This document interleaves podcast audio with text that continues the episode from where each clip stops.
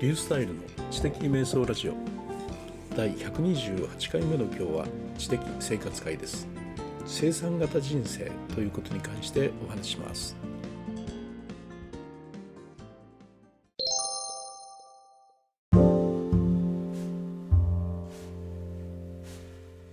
世の中には生産型人生というのと、まあ、消費型人生というのとですね、まあ、2つああると言ってもいいかなというふうに思っていますね。消費型と生産型ということですね。消費型っていうのはね消費の方にま重きを置いているっていうか、まあ、時間を費やしていることが多いというかですね、まあ、このようにあるいろんなコンテンツを味わうことそしてそれを消費して楽しむことに、まあ、時間やお金やらかける人生というふうに考えていいのかなと、まあ、映画見るとかですねうまいもの食べることに時間を費やするという。でそれに対してですね生産型というのは、まあ、消費される価値というのを作り出す方の、まあ、生活というかですねそういうような感じです。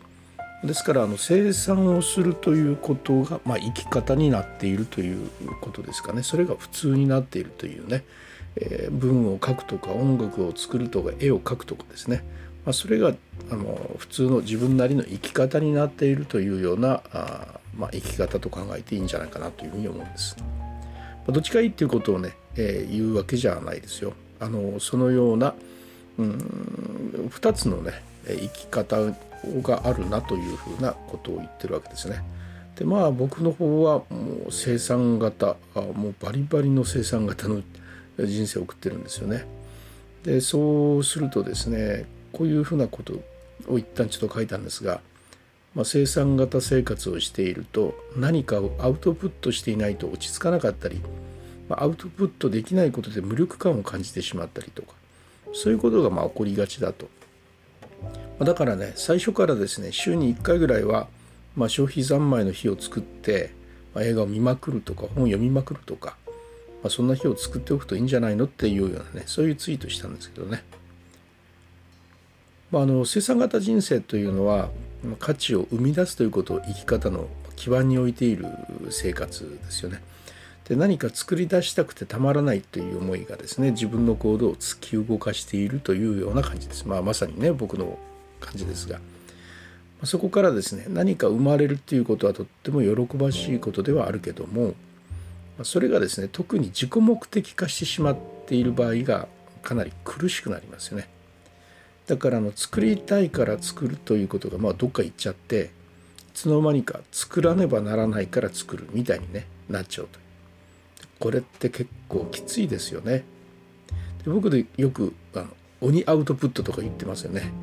で。1つのインプットにつき10のアウトプットとそういうような生活を続けてますけどねあのそれをするんだというふうになっちゃうときついですよねやっぱね。できつけりゃやめりゃいいのにと思うけどねまあ自分の生き方みたいになってるので簡単にはねやめられないんですよね。まあ、じゃあどうするのかという時にねまあ週に一度は完全に消費三昧の日をあらかじめ作っておくというまあ、そういうのが自衛策みたいなね感じでいますね。でも2008年頃の、まあ、自分のスケジュール帳の中にはねもうそれ組み込んでいたんですよね。水曜日を仕事しない日っていうふうに設定して、まあ、その前後に仕事を振り分けてたんですね。で当時のやっぱ僕にとってはですね仕事をすることがアウトプットそのままだったんですよ。でほっとくとね朝までやり続けてしまうんですよね仕事ね。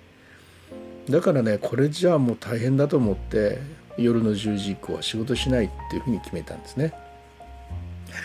でまあ週に一度家での仕事をすることをやめて消費生活をすると。本読んだりテレビ見たりね。そういうことをしようとしたんですが、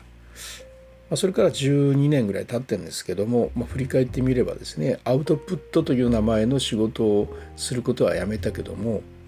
その代わりにねそこにコンテンツ作成を入れちゃってきたという。結局は形が変わっただけで、まあ、アウトプットしてる時間は同じだったというね、まあ、そういうことに気づいちゃったんですね。だからでまあ時々こんなことを考えてですね、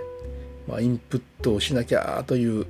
消費しなきゃというね意識づけをあえてしていますと、まあね消費をしっかり入れていくことで、まあ、生産型人生をうまく続けられるんじゃないかなと思ったというお話です。